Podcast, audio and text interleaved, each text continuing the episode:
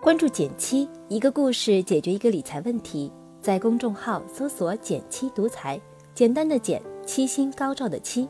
关注后回复“电台”，十本电子书，请你免费看。最近，我是猫猫酱有点郁闷。作为一个电子游戏爱好者，他一直对自己的游戏水平颇有信心，直到上周和人对战，屡战屡败，才发现自己的水平不过尔尔。分析了原因，才发现原来毛毛酱之前一直打的都是单机版，从来没有在线和真人玩过，所以对自己游戏水平的认知还是有点问题的。这让我想起和一位朋友小一的趣谈。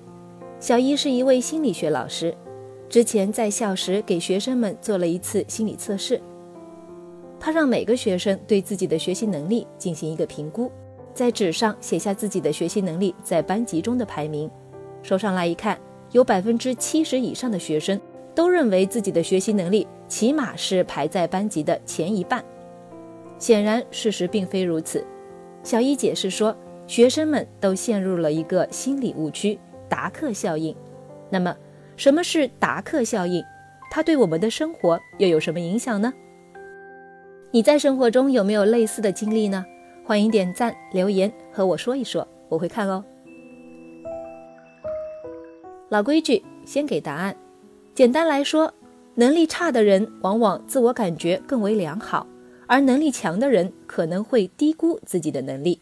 这种认知偏差就叫达克效应。这个效应最初由康奈尔大学的邓宁和克鲁格教授发现，而引发这两位去研究这一现象的。是一个令人啼笑皆非的真实事件。一九九五年四月十九日，一个名叫惠勒的歹徒在光天化日、朗朗乾坤之下抢劫了两家银行。我们知道，一般抢银行的标配是黑面具或者套头丝袜，但惠勒居然什么都没有，光明正大、露着脸就上银行抢劫去了。那警察就很方便了，查了监控，立刻抓捕了惠勒。惠勒还是不敢相信。你们能看到我吗？这不可能啊！你的脸直接上了监控了，怎么就不可能了？不可能的，我明明在脸上涂了隐形液啊！原来，惠勒在电视上看到用柠檬汁在纸上写字可以隐形，加热后可以让字显形，所以他想把柠檬汁涂在脸上，只要离热的地方远一点，也就可以隐形无忧啦。这个例子听上去匪夷所思。但也显示了一个问题：当人在自己不擅长的知识领域，往往会产生莫名其妙的自信心，从而做出错误的判断。达克效应几乎无处不在，即使是我们认为的高知人群中，这类现象也屡见不鲜。仔细想一想，你有没有过下面这些心理过程？如果有的话，可能你也掉入了达克效应的陷阱。在学习时，你觉得班里的学霸也不怎么样。如果你像他这么努力，或者家里条件一样好的话，你也可以像他一样优秀。在工作中发现你的上司一无是处，还不如把位子让给你。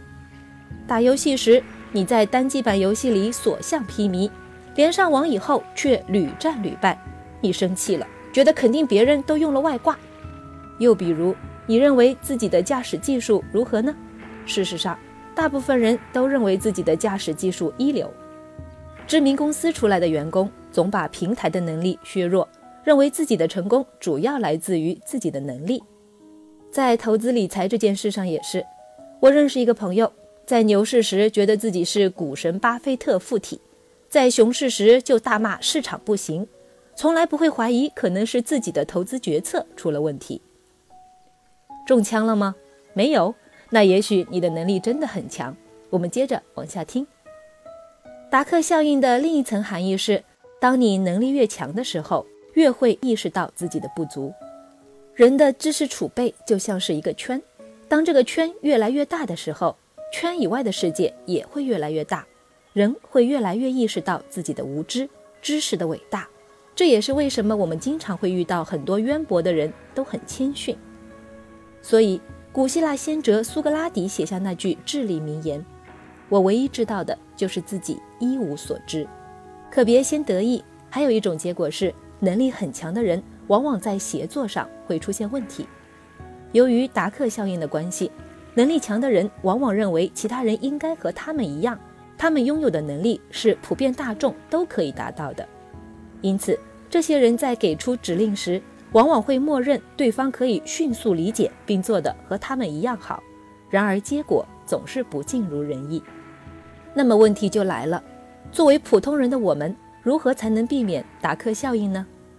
这里我想给大家几个小建议：第一，永远保持空杯心态；第二，如果有人批评你，感恩他，反思自己；第三，定期向信任的人寻求建议；第四，也是最后一点，坚持学习，保持行动。毕竟，当我们开始意识到我们对生活一无所知时，智慧才会真正降临。好了，今天就到这里啦。右上角订阅电台，我知道明天还会遇见你。微信搜索并关注“减七独裁，记得回复“电台”，你真的会变有钱哦。